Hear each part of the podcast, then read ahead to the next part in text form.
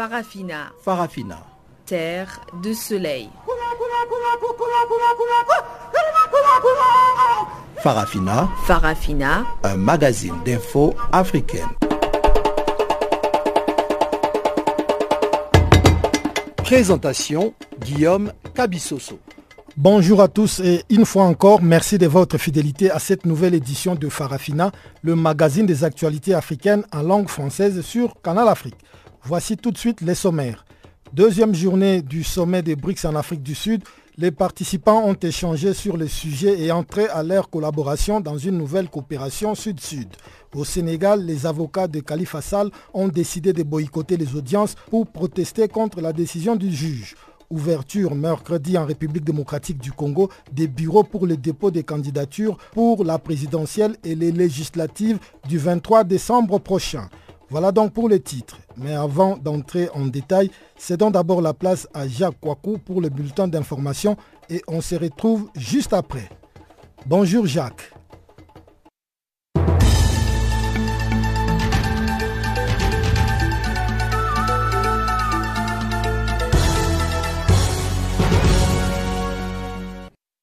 Bonjour Guillaume, bonjour à tous. Commençons par le Soudan du Sud.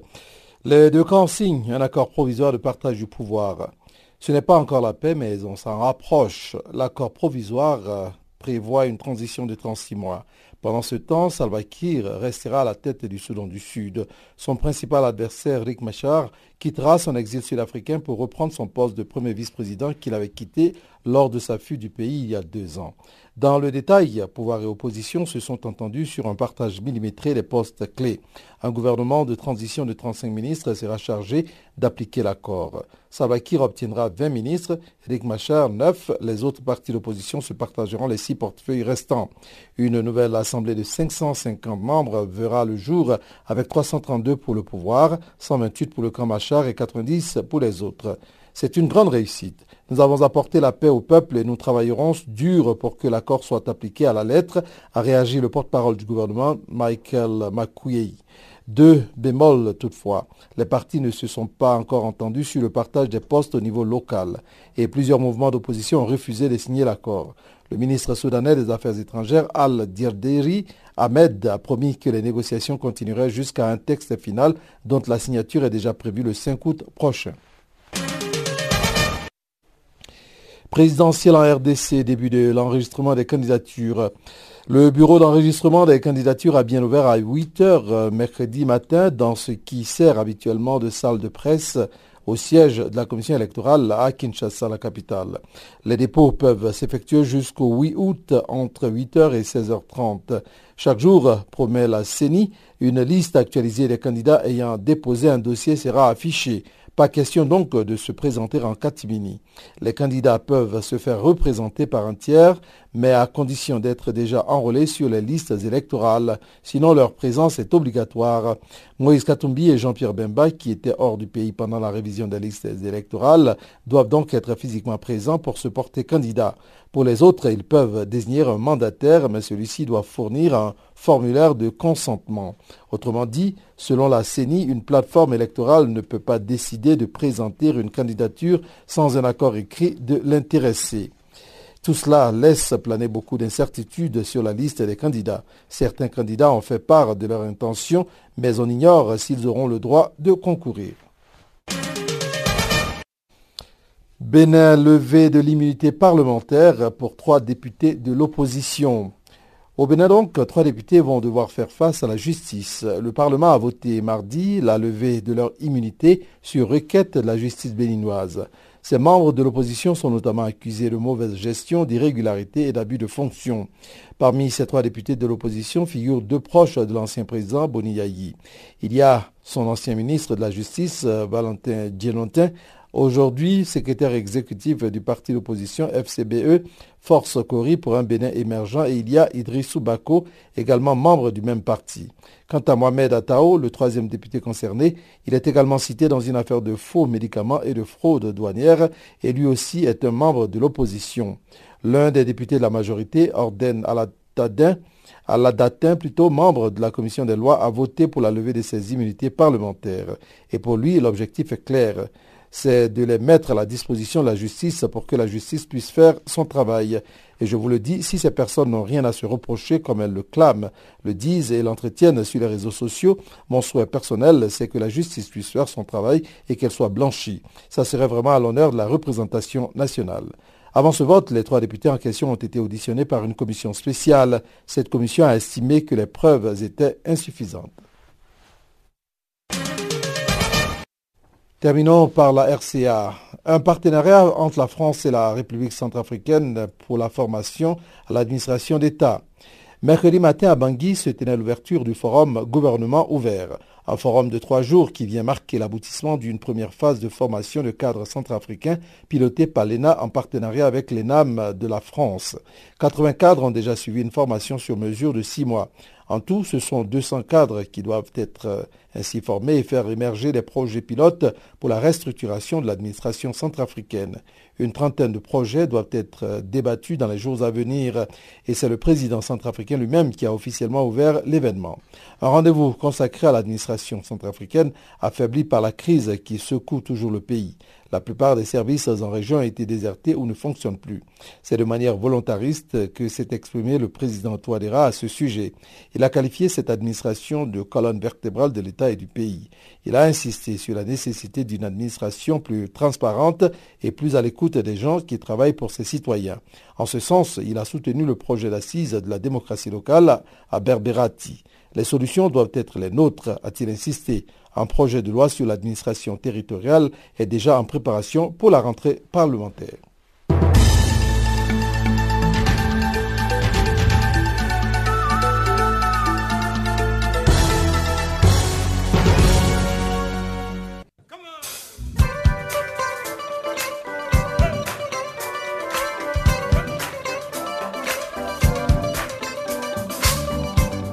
Vous écoutez Channel Africa, une station de radio internationale d'Afrique du Sud.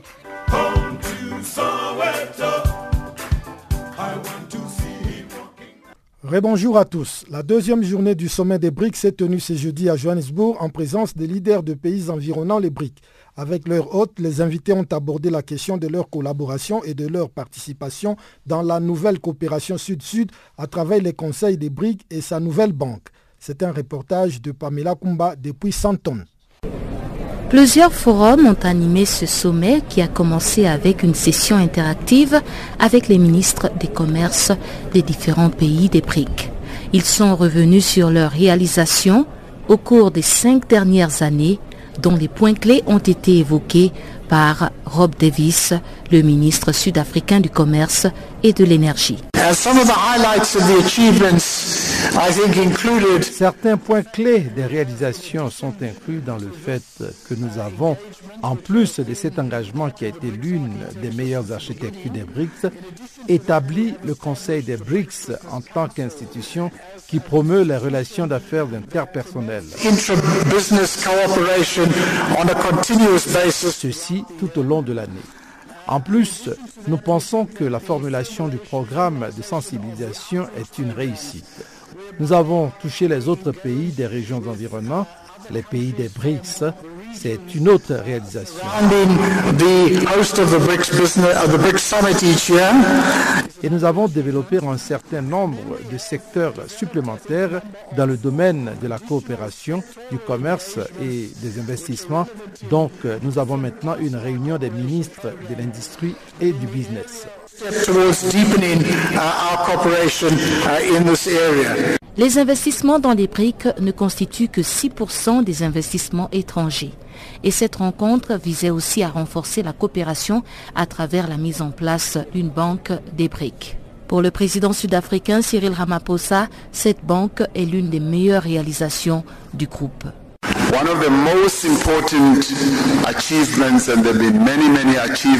L'une des plus importantes réalisations, entre plusieurs autres, c'est que la famille des BRICS a réussi en une décennie à établir une banque de développement qui vient combler des trous importants dans le financement des projets. Mais l'établissement de ce conseil des BRICS, comme M. Davis l'a dit, est aussi une réalisation extraordinaire. être capable de rassembler des hommes d'affaires, aussi bien des pays des BRICS que des pays voisins qu'on a invités, est phénoménal. Et ceci rentre dans le cadre des réalisations des BRICS. Summit is quite phenomenal. And for this, we count it as an outstanding achievement. Les discussions ont aussi tourné autour des solutions pour œuvrer de concert pour ajouter de la valeur à plusieurs produits. L'idée est d'entraider chaque pays d'une manière ou d'une autre, au lieu d'entretenir la compétitivité, a été évoquée par les participants. La question de développement économique des pays des BRICS, ainsi que les compétences, ainsi que les nouvelles technologies et les infrastructures étaient aussi abordées afin de pouvoir faire avancer le continent. Pamela Kumba, depuis Santon au Convention Center. Merci Pamela Kumba. Au Sénégal, le procès en appel de Khalifa Sall s'est poursuivant en l'absence de ses avocats suite à la décision du juge de rejeter toutes les exceptions de nullité.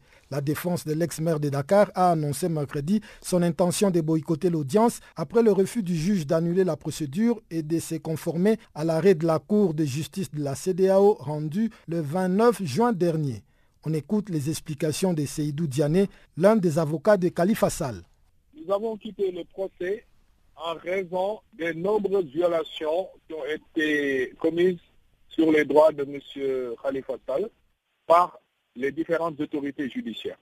La goutte de trop qui a fait déborder le vase, c'est que maintenant, c'est la Cour d'appel elle-même qui procède à des violations inadmissibles des droits de l'homme. C'est pour ça que nous avons fait une longue déclaration où nous avons listé la liste des violations des droits de la défense euh, dont la principale est le refus d'exécution et d'application de, l'arrêt de la Cour de justice de la CDAO, qui est une Cour de justice ouest-africaine communautaire, qui a déclaré que le procès de Khalifa Sall était inéquitable et que les droits de la, défense étaient violés et que également euh, la détention du député maire, il n'est pas ex-maire de Dakar, il est toujours maire de Dakar et il est député à l'Assemblée nationale du Sénégal, euh, que cette détention était arbitraire. Est-ce que l'arrêt de la Cour de la justice de la CEDAO qui a été rendu le 29 juin dernier s'impose à la justice euh, sénégalaise. Comment pouvez-vous expliquer cela?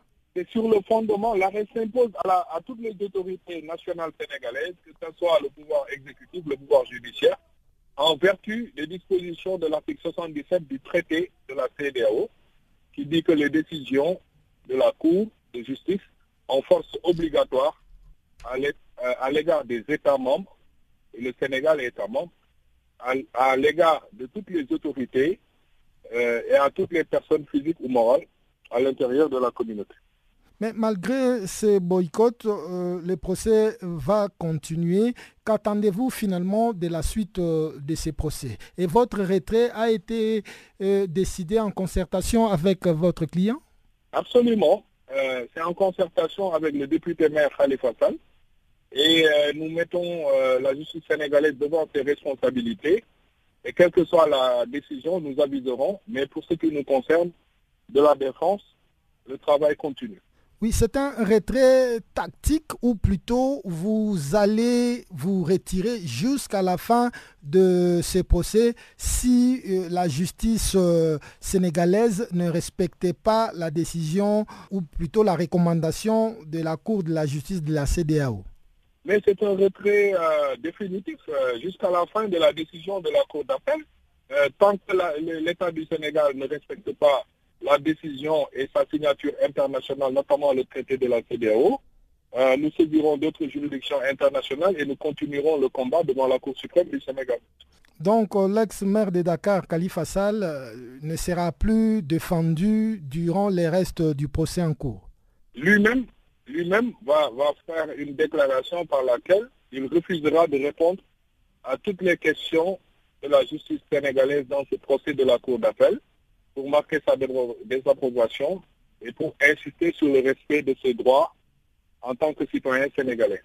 Nous refusons une défense de connivence ou toutes sortes de collisions dans le cadre d'une opération de liquidation politique sous le couvert d'un procès euh, judiciaire. C'était Maître Seydou Diane, l'un des avocats de Khalifa Sall. En République démocratique du Congo, les bureaux de la Commission électorale nationale indépendante sont ouverts pour la réception et le traitement des candidatures à la présidentielle et aux législatives nationales de décembre prochain. C'est depuis mercredi que la CENI a lancé l'opération pour permettre aux plateformes et partis politiques ainsi qu'aux candidats indépendants de retirer les formulaires à compléter. Ils ont jusqu'au 8 août pour déposer les candidatures pour ces élections attendues et qui soulèvent déjà beaucoup d'interrogations. Jean-Noël Bamouinze depuis Kinshasa.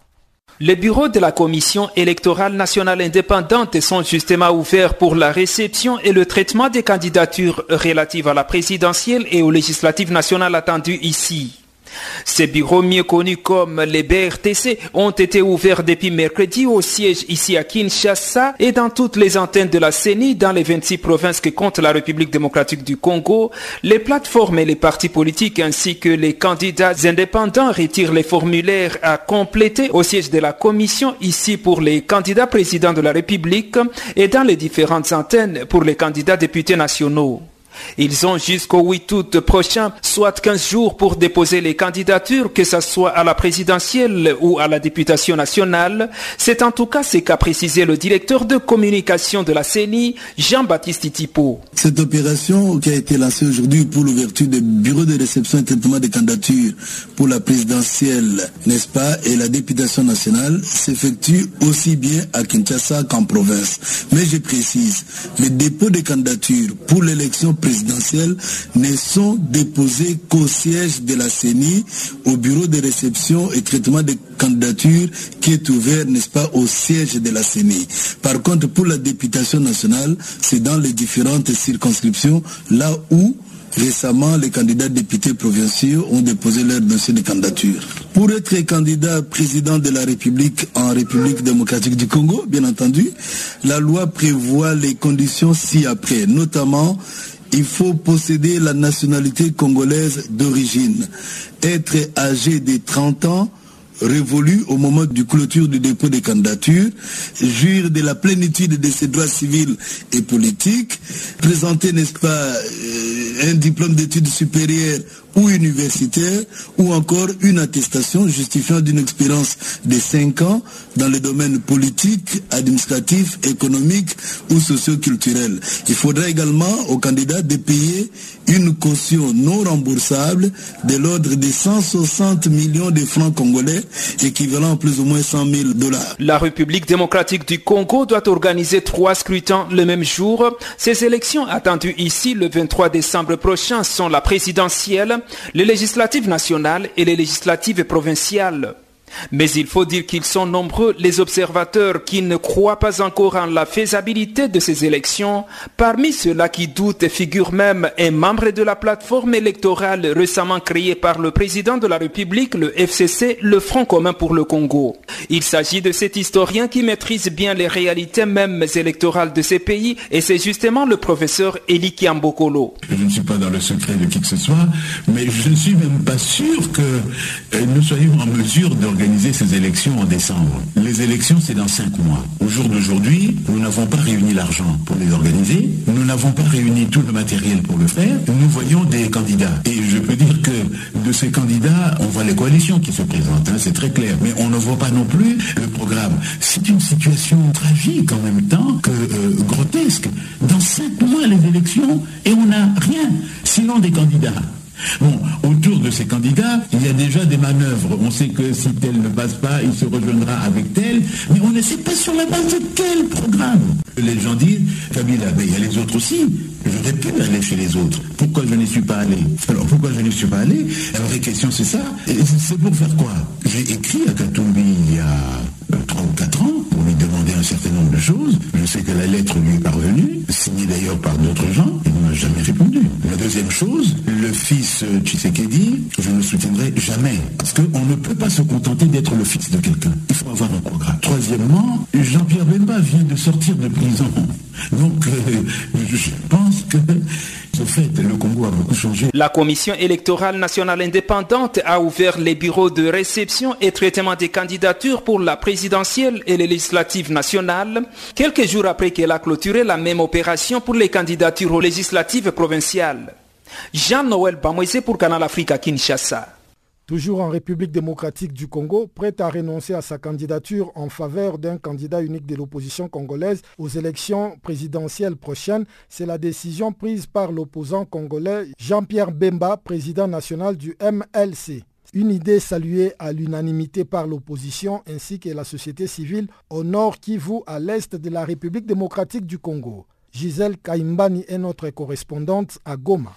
Le chairman Baimoto trouve à travers sa décision qu'il a une grande aire politique, y compris une grande qualité démocratique. Ainsi réagit un cadre de l'UDPS au Nord Kivu qui pense lui aussi à l'unité de l'opposition pour gagner les élections prochaines à RDC. C'est ça la grandeur d'un homme politique, des démocrates. Je crois lui, il, il, comprend les soucis que les Congolais ont pour une candidature commune. En tout cas, je, je les félicite et je, je l'encourage. Et je demande aussi aux autres de faire la même chose parce que ça ne sert à rien de disperser les parce que nous voulons mettre toutes les forces ensemble pour gagner des élections. Je crois que même de notre côté aussi, à l'UDPS, nous avons toujours été des démocrates et que si le choix est tombé sur une autre personne, eh bien, nous serons aussi disponibles à soutenir la personne qui sera choisie. Donc c'est comme ça, nous sommes en démocratie et nous devons faire preuve de la maturité politique. Nous savons qu'il euh, y a plusieurs partis politiques qui ont combattu pendant très très longtemps et nous devons aussi avoir des critères parce qu'on ne peut pas euh, choisir quelqu'un, je, ne sais pas comment, mais il doit y avoir certains critères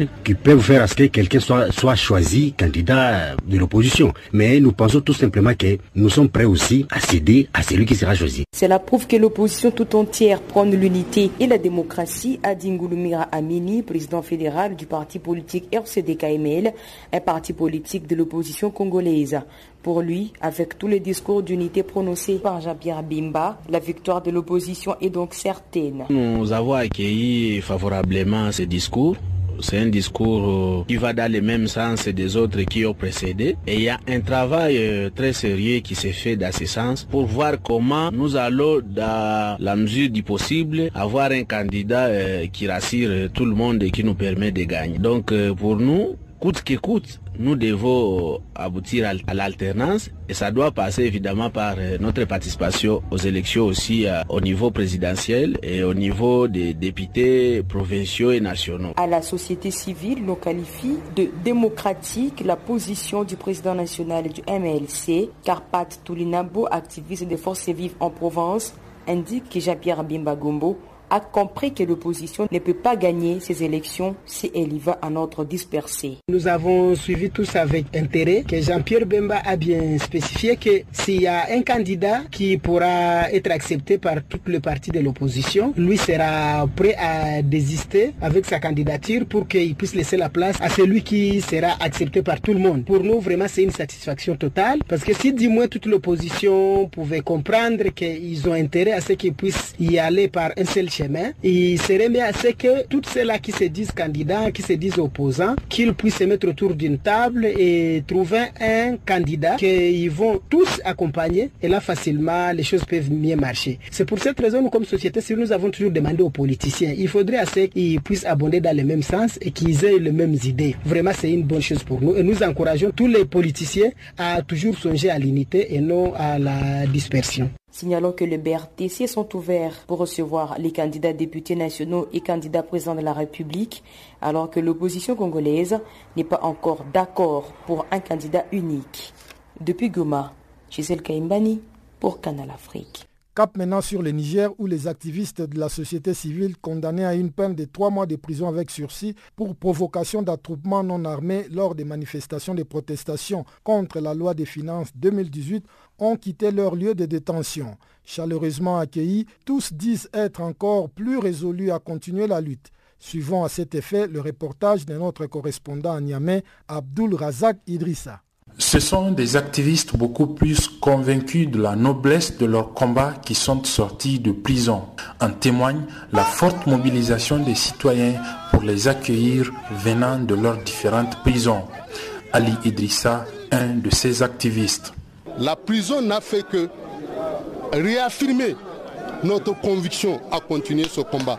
Le combat, on le fait pas pour nous, mais nous le ferions pour le peuple nigérien, pour que la démocratie soit restaurée dans ce pays, pour que les droits humains soient une effectivité dans notre pays. C'est pourquoi nous sommes battus pendant toutes ces années.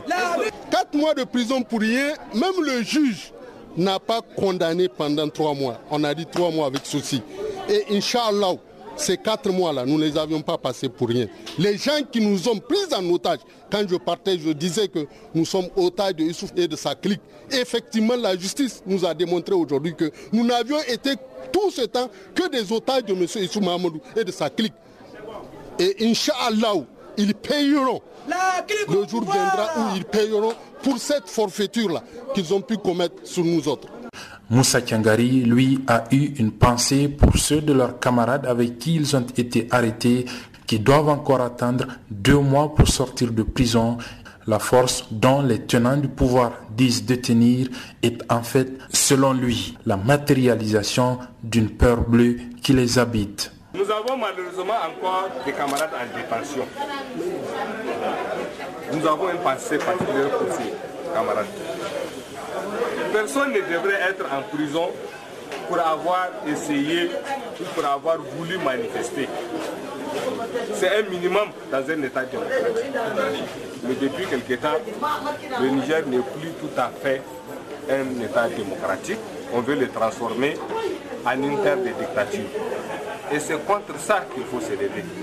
Et ça, on peut le faire échouer, Inch'Allah.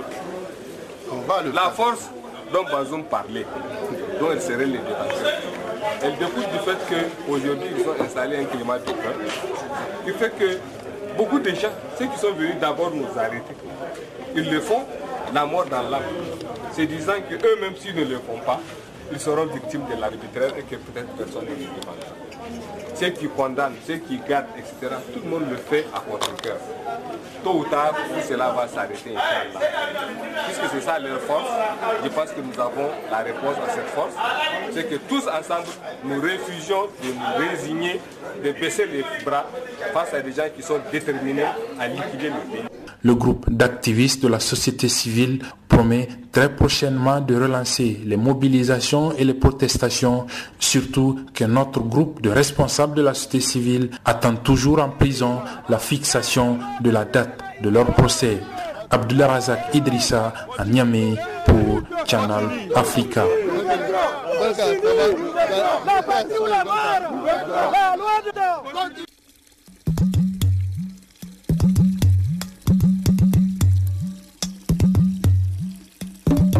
Vous écoutez Channel Africa à la radio et sur internet www.channelafrica.org.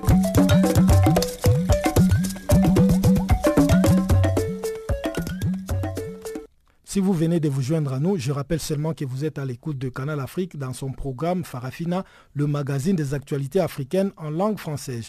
Je vais à présent céder le micro à Chanceline Louraquois qui va nous présenter la page économique.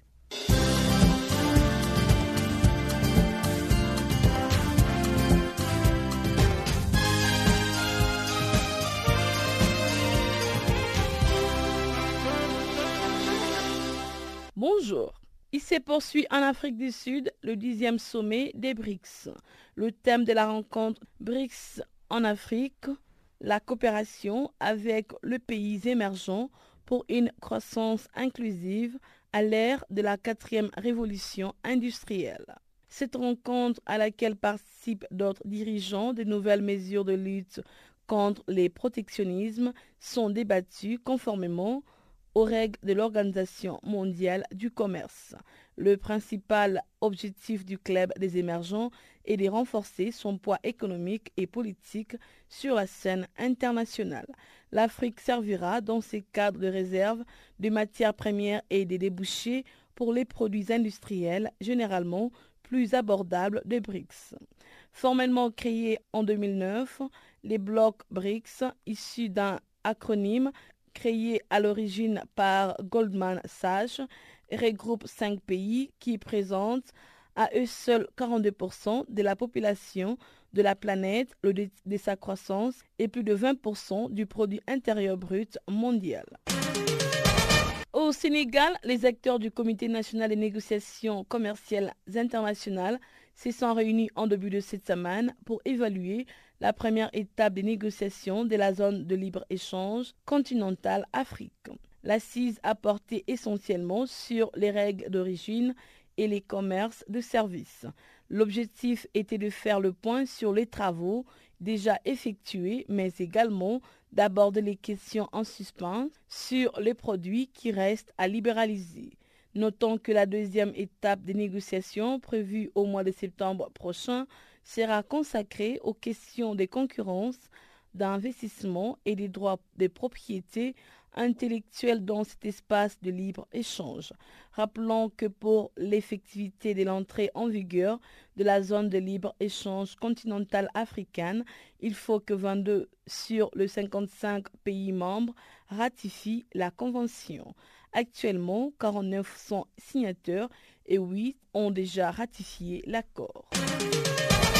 Au Niger, le Japon vient de faire un don alimentaire d'une valeur de 1,8 milliard de francs CFA au gouvernement constitué de 4 570 000 tonnes de riz. Cet appui entre dans le cadre de la coopération économique et financière non remboursable du Japon conformément à la Convention de l'aide alimentaire de 1999. Toutes les recettes issues de la vente de ces stocks de riz seront intégralement reversées au fonds des contreparties afin de financer plus tard plusieurs projets dans le secteur de l'agriculture et de l'éducation, parmi lesquels l'achat du matériel roulant pour la société Le Riz du Niger. Notons que l'aide alimentaire du pays du Soleil Levant au Niger s'échiffre à plus de 12 milliards de francs CFA au cours de ces cinq dernières années. Au Nigeria, l'homme d'affaires Aliko Dangote vient de mobiliser plus de 4,5 milliards de dollars par les billets du financement par emprunt sur un total de 14 milliards pour son projet des raffineries des pétroles bruts avec un appui de 150 millions de dollars de la part de la filiale de la Banque mondiale dédiée au secteur privé. Les projets recevra l'apport de plusieurs banques qui se sont engagées à fournir 3,15 milliards de dollars. De plus, la Banque centrale du pays endossera des garanties pour environ 1,6 milliard de dollars en monnaie locale sur 10 ans tandis que la Banque africaine de développement fournira un prêt de 300 millions de dollars. Pour rappel, depuis juillet 2014, Dangote a signé une facilité des prêts de 650 millions de dollars avec la Banque africaine d'import-export, Afrique 5 Bank, pour les 10 projets au Nigeria. Nous bouclons ce bulletin économique au Maroc. Les sociétés des bourses ont enregistré une baisse de leurs résultats nets global au premier semestre 2018. Ces données affichent pour ces établissements au nombre de 17 un résultat net global de 4,5 MDH, soit 476,8 000 dollars durant la période sous-revue contre 23,6 MDH, soit 2,5 millions de dollars à la même période en 2017.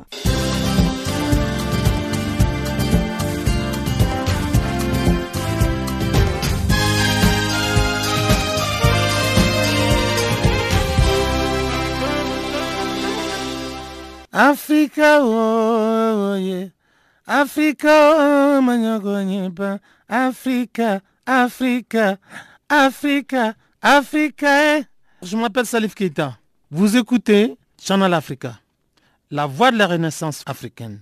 Parlons à présent de l'ex-président de la Côte d'Ivoire, Laurent Babo, qui a exhorté les juges internationaux à prononcer son acquittement et à les libérer de prison, argumentant que le procureur n'a pas été en mesure de prouver les accusations de crimes contre l'humanité retenues à son encontre. Dans une requête envoyée lundi à la Cour pénale internationale, les avocats de la défense ont estimé que Laurent Babo devrait être acquitté de toutes les charges retenues contre lui suite aux violences post-électorales qui ont déchiré la Côte d'Ivoire en 2010-2011. Les éléments présentés par la procureure sont insuffisants pour prouver les charges à l'encontre de Laurent Babo. Au-delà de tout doute raisonnable, ont-ils écrit à la Cour basée à La Haye. En novembre 2010, L'ex-chef de l'État, le premier à être jugé par la CPI, avait refusé de céder le pouvoir à son rival Alassane Ouattara, sorti vainqueur des élections. Cette décision avait entraîné la Côte d'Ivoire dans une crise meurtrière qui a causé la mort de 3000 personnes.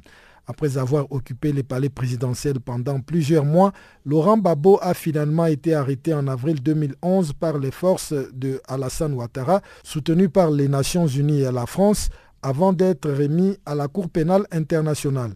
Dans ce procès ouvert en janvier 2016, l'ancien président ivoirien fait face à quatre chefs d'accusation pour meurtre, viol, persécution et autres actes inhumains. Le procureur a fait appel à 82 témoins en plus de présenter de milliers de documents et des centaines d'heures de vidéos. L'avocat de la défense a demandé à la Cour d'abandonner les accusations contre Laurent Babo, demandant qu'un jugement d'acquittement portant sur toutes les charges soit prononcé ainsi que la mise en liberté immédiate de son client. La question sera donc tranchée lors d'une audience prévue le 1er octobre prochain, durant laquelle les arguments de la défense et ceux du procureur seront entendus. Ce n'est pas la première fois que l'ex-président ivoirien Laurent Babo espère être libéré. En juillet 2017, cinq juges de la Cour d'appel avaient ordonné une nouvelle révision de l'affaire afin de juger s'il devait être gardé en détention ou non, compte tenu de son âge et de son état de santé. Mais les juges avaient refusé sa demande de libération pour le reste de son procès, la défense n'ayant pas fourni des conditions concrètes et solides qui garantiraient la présence de Laurent Babo à son procès s'il est libéré. Au Congo-Brazzaville, le comité des droits de l'homme de l'ONU exige la liberté immédiate de l'ancien ministre et ex-candidat à la présidentielle André Okombi Salissa. Ce dernier a été inculpé pour atteinte à la sûreté de l'État après une procédure expéditive en janvier 2017. C'est un compte rendu de Chanceline Louraquois. Selon un avis du groupe de travail sur la détention arbitraire du Conseil des droits de l'homme de l'ONU, la détention d'André Okombi Salissa est arbitraire. Les groupes de travail demandent sa libération immédiate et son indemnisation pour les 18 mois passés en prison. Cela fait en effet près d'un an et demi qu'il est placé en détention préventive depuis le 23 janvier 2017. L'ex-candidat à la présidentielle de 2016 et opposant se trouve détenu à la Direction générale de la surveillance du territoire. D'après les autorités congolaises, fusils, mitrailleurs, lance-roquettes et munitions auraient été retrouvés au domicile de son épouse, Gisèle Ngoma, dans l'arrondissement d'Iri à Brazzaville. Écoutons André Okombi Salissa. Les circonstances euh, l'exigent. Je ne suis pas absent je suis juste en retrait parce que notre pays a sombré dans l'indicible. La constitution a été muselée par les armes et une élection présidentielle a donné lieu à un régime brutal qui se moque de son peuple et de la communauté internationale. Je crois être un peu encombrant. Il s'agit là d'une manipulation grossière dans un pays où tout opposant politique est toujours soupçonné d'atteinte à l'autorité de l'État et de détention illégale d'armes de guerre. L'avis rendu par les groupes de travail sur la détention arbitraire du Conseil des droits de l'homme de l'ONU s'effonde sur plusieurs points, comme l'explique maître Stéphanie Léminienne, avocate d'André Okombi Salissa. Premièrement, son anonymité parlementaire a bel et bien été violée. Sa garde à vue, qui a duré 13 jours, est d'une durée largement supérieure aux prescriptions légales et arbitraires. Deuxièmement, son assignation à résidence qui a été préalable à son interpellation amène aussi à conclure que la procédure des flagrances est irrégulière. L'avis du groupe de travail sur la détention arbitraire du Conseil des droits de l'homme de l'ONU souligne aussi que ces conditions de détention sont particulièrement difficiles et qu'il n'a jamais été entendu par le magistrat ou quelconque autorité. Les groupes de travail sur la détention arbitraire exhortent donc les gouvernements à mener une enquête sur les circonstances de l'incarcération d'André Okombi Salissa et estime que les rapporteurs spéciaux pour la torture et le traitement cruel inhumain et dégradant doit être saisi alors que le frère d'André Okombi Salissa est mort suite à son interrogatoire dans cette affaire. À part André Okombi, le groupe de travail des Nations Unies sur la détention arbitraire demande également la libération de trois prisonniers encore détenus au Congo-Brazzaville. Il s'agit précisément de Muntu Samba Lukosi, huissier de justice, d'Ismaël Mabari, adjudant-chef de police, et de Jean-Claude Mbango, colonel et ancien directeur de la police, dans les pôles fief de la contestation au régime de Denis Sassou Nguesso. Arrêtés en mai 2013, les trois hommes sont poursuivis pour atteinte à la sûreté nationale. Ils sont encore en détention et dans l'attente de leur procès. Pour les groupes de travail, ces trois personnes n'ont pas été présentées à un juge dans un délai raisonnable, ni pour la confirmation des charges, et encore moins pour la tenue de leur procès. Le haut commissaire des Nations Unies aux droits de l'homme a exprimé mercredi sa profonde inquiétude suite aux informations persistantes faisant état des violations des droits de l'homme et abus commis dans les régions anglophones du nord-ouest et du sud-ouest du Cameroun. Plus d'explications avec Julie De Rivero, chef de la section Afrique australe et orientale au Haut Commissariat aux droits de l'homme, interrogé par Alpha Diallo. Ce qui nous préoccupe, c'est euh, le nombre de violations qui sont rapportées de cette région du Cameroun. On a des rapports d'enlèvement, d'assassinats ciblés contre la police et les autorités locales et aussi des destructions d'écoles par des éléments armés d'une part et de notre part, on a des rapports crédibles que les forces gouvernementales euh, seraient aussi responsables de tueries, d'usage excessif de la force et puis d'incendies des maisons et de détentions arbitraires et de la torture dans ces régions anglophone du Cameroun. Donc le haut-commissaire Zaid parle d'habits commis dans la région anglophone du nord-ouest et du sud-ouest du pays ainsi que dans l'extrême nord. Mais des régions camerounaises aux enjeux sécuritaires ou politiques sûrement différents, mais est-ce le même type de violation constatée par vos équipes? Oui, il est difficile de vous donner une réponse précise car on n'a pas accès à, ces différentes régions au Cameroun, mais euh, d'après les dernières informations qu'on a pu récolter euh, à distance, le conflit et la situation s'aggravent vraiment dans la partie anglophone alors qu'il y aurait eu un peu un répit dans la zone où euh, les forces armées camerounaises combattent euh, Boko Haram actuellement. Et par rapport aux éléments armés, les rapports font état d'enlèvements, d'assassinats ciblés contre la police et les autorités locales, mais aussi de destruction d'écoles. Quels sont les groupes armés incriminés? Alors, il y a plusieurs groupes armés qui fonctionnent dans cette partie du Cameroun anglophone et qui répondent à différentes structures. On n'a pas détaillé tous ces groupes, mais ils agissent euh, de manière violente pour euh, cibler les autorités locales et toute la structure de l'État dans cette région. Est-ce que vous avez reçu des réponses par rapport aux auteurs de l'embuscade du Trégier contre un convoi du ministre de la Défense près de la ville de Kumba dans la région du Sud-Ouest qui incrimine aussi ces éléments armés? Oui, nous avons justement condamné ces attaques, cette embuscade qui euh, apparemment a eu euh, des morts et des blessés dont le nombre on ne connaît pas exactement. C'est une démonstration de la violence euh, de cette crise et on, a condamné ça sérieusement et on demande qu'il y ait vraiment des enquêtes sur ces événements mais également sur les violations qui sont dénoncées dans la partie anglophone. Et par ailleurs, les rapports révèlent aussi que les forces gouvernementales camerounaises seraient responsables de tuer d'usage excessif de la force, d'incendie de maisons. Mais avez-vous noté de tels abus dans le Cameroun anglophone ou c'est seulement dans les zones touchées par le conflit de Boko Haram? Non, malheureusement, c'est euh, dans le Cameroun anglophone qu'on a vraiment remarqué ce genre de violations et on a demandé à accéder à cette zone. On a fait plusieurs demandes au gouvernement du Cameroun de nous donner accès pour enquêter sur ces allégations. Donc il s'agit vraiment des allégations que les forces de sécurité camerounais ont aurait tué, aurait incendié des maisons, serait en train de détenir arbitrairement des personnes et aussi d'appliquer la torture à des personnes détenues. Justement, les services du haut-commissaire Zaid semblent redouter que la lourde répression notée depuis euh, octobre 2017 au Cameroun n'aggrave la situation des civils pris au milieu des violences. Pourquoi? Que redoutez-vous exactement? Tout ceci a commencé par des manifestations pacifiques qui réclamaient le respect des droits des minorités anglophones et qui dénonçaient un peu la discrimination structurelle qu'ils subissent au Cameroun. Et ces demandes étaient des demandes certaines légitimes auxquelles le gouvernement aurait pu répondre par une voie pacifique et par un dialogue. Mais malheureusement, la réponse a été une réponse violente, démesurée. Comme je vous avais dit, il y a eu un usage excessif de la force et ceci a, a provoqué aussi une réponse violente et cela a fait un engrenage de violence qui ne va pas aider le Cameroun ni ses autorités à résoudre le problème. Et toujours au Cameroun, il y a une vidéo qui circule ces derniers jours et qui est vraiment consternante, qui montre des membres des forces armées exécutant une femme, un enfant un bébé accusés d'être des membres de Boko Haram.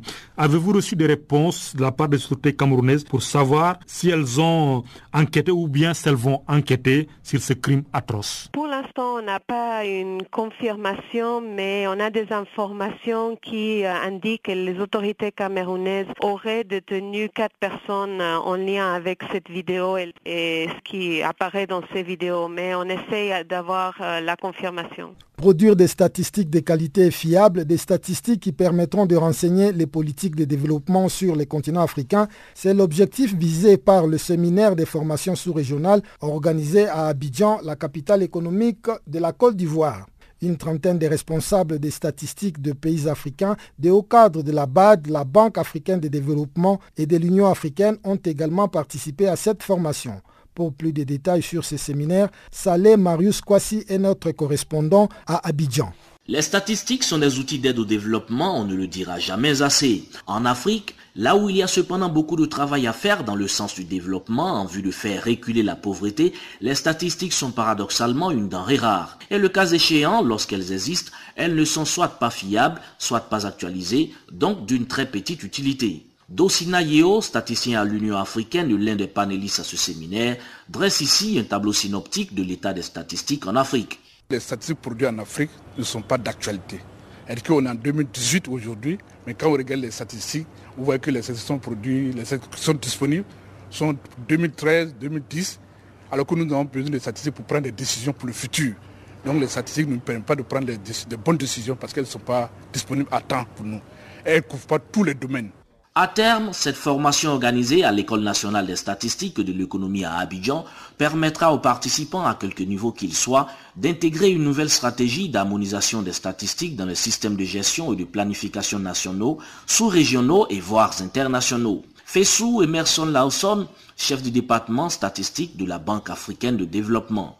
Nous avons élaboré des méthodologies et ces méthodologies vont être appliquées dans tous les pays africains. D'abord aussi améliorer le système statistique national de tous les pays africains de manière à ce que le système statistique national puisse produire des statistiques de qualité à jour pour renseigner nos politiques de développement. Et nous mettons à leur portée des portails de données dans lesquels ils peuvent charger les données qu'ils auront produites. Le manque de données fiables ne permet pas d'estimer le réel potentiel du marché africain et de définir une stratégie qui le convient.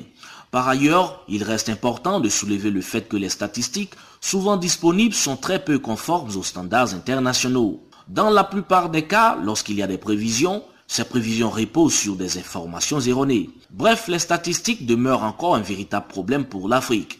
Sur la cinquantaine de pays africains, seulement 12 disposent d'un institut national de statistiques indépendant et même dans les pays où ils existent, leur financement pose encore problème.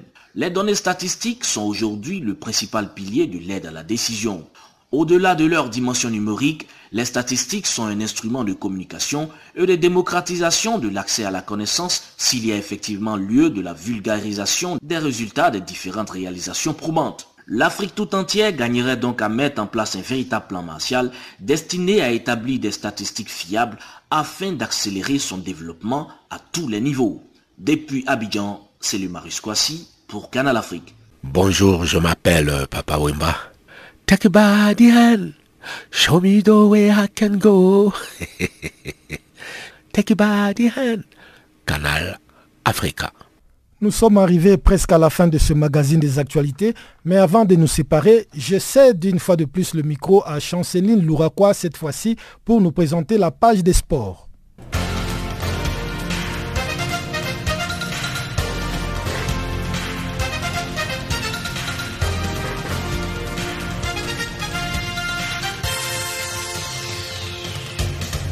Bonjour. La finale du tournoi de football des Jeux africains de la jeunesse qui se déroule à Alger opposera les samedis prochains le Nigeria au Maroc. Les deux équipes ont décroché leur, ticket pour l'apothéose mercredi en demi-finale respectivement contre l'Algérie et le Cameroun. En seconde rencontre disputée à Sidi Moussa, le Maroc est venu à bout du Cameroun par deux buts à un. En finale, Lionceau de l'Atlas et Futur Aigle partiront à la conquête de la médaille d'or. Ce sera la deuxième dans le tournoi que les deux équipes s'affrontent. Bref, l'Algérie et le Cameroun joueront pour la médaille de bronze. En quête d'un successeur à Fabino, l'AS Monaco a trouvé son bonheur avec Jean-Hugues Aoulou. Au terme d'une saison très solide avec Strasbourg, l'international ivoirien s'est engagé le mercredi pour 5 ans en faveur de l'AS Monaco. Les champions de France 2017 a déboursé environ 14 millions d'euros pour les milieux de terrain qui signent là une belle progression. Je suis très content de rejoindre l'AS Monaco. C'est une grande équipe que tout le monde connaît en France et en Europe et un club ambitieux qui veut gagner deux titres. C'est les projets sportifs qui m'a attiré ici. Je vais tout donner pour apporter le maximum au groupe, a conclu l'éléphant, plus grosse vente de l'histoire de Strasbourg. Comme chaque année, les tournois internationaux de moins de 20 ans des cotifs s'annoncent. La compétition aura lieu du 28 juillet au 8 août prochain. Les 10 sélections de tous les continents se donnent rendez-vous à Valence, en Espagne. La Mauritanie, désormais habituée de la compétition, et le Maroc représenteront l'Afrique sur cette 35e édition. Les groupes A renferment la sélection de Merci, le Venezuela, l'Argentine, l'Inde et la Mauritanie. Dans le groupe B, on retrouve les juniors du club de Valence, la Russie, le Qatar, l'Uruguay et le Maroc. A noter que le match d'ouverture opposera Qatar à Valence le 28 juillet prochain. Le deux premier de chaque groupe se qualifie pour les demi-finales prévues le 6 août prochain. Les tableaux de demi-finale du tournoi qualificatif pour la Coupe d'Afrique des Nations de moins de 17 ans Tanzanie 2019 du COSAFA s'est complété le mercredi avec le dernier match dans le groupe C. L'Angola, déjà qualifié avant cette journée, consolide sa première place, tandis que l'île Maurice va dans les derniers carrés avec les statuts de meilleur second. Les Baby Club M a terminé deuxième de son groupe A avec 6 points. Même nombre de points que le Malawi dans le groupe C et les pays hôtes du tournoi passent grâce à un meilleur nombre de buts marqués. Ainsi, en demi-finale, l'île Maurice affrontera l'Afrique du Sud qui a fini en tête du groupe B devant la Zambie. A noter que seul le vainqueur du tournoi, dimanche prochain, sera qualifié pour la phase finale de la Coupe d'Afrique des Nations de moins de 17 ans. Défenseur central titulaire de la Tunisie à la Coupe du Monde, Yassine Meria tente sa chance en Europe. Un temps annoncé du côté des Dijon en France, les joueurs de 25 ans s'est engagé le mercredi pour 4 ans en faveur de l'Olympiakos en Grèce. Les coûts de son transfert est estimé à 6 millions de dinars, soit environ 1,94 millions d'euros. Il s'agira de la première expérience hors du pays pour l'aigle de Carthage. En Tour de France, Gérard Thomas a conforté son maillot jaune des leaders du Tour en terminant troisième de la 17e étape, arrivé au sommet de l'ascension inédite du col de portée derrière Nairo Quintana. Les Gallois a surclassé ses rivaux, a commencé par son équipier Chris Fromm. L'étape a finalement donné lieu à la plus belle bataille depuis le début du tour. Les Gallois est bien le plus fort sur le Tour de France 2018. Au pied du col de Pays Ressourdes, les coureurs étaient placés par groupe à quelques dizaines de mètres les uns des autres. Les premiers au classement général devant les derniers à l'arrière. Nous bouclons ce bulletin en athlétisme, encore trois courses pour la fin de la Ligue des Diamants 2018. À l'issue de 11 journées disputées, l'Ivoirienne Talou a largement pris la tête du classement. La sprinteuse dévance son compatriote Muriel Arur. Elles sont respectivement première et deuxième.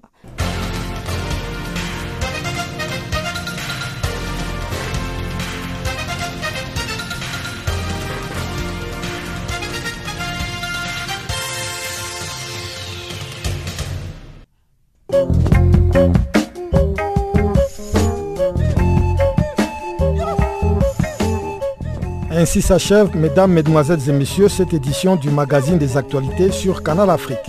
Avec vous, c'était Guillaume Kabissoso. Merci de votre aimable fidélité. Le prochain rendez-vous est fixé pour demain à la même heure et sur la même fréquence. Au revoir.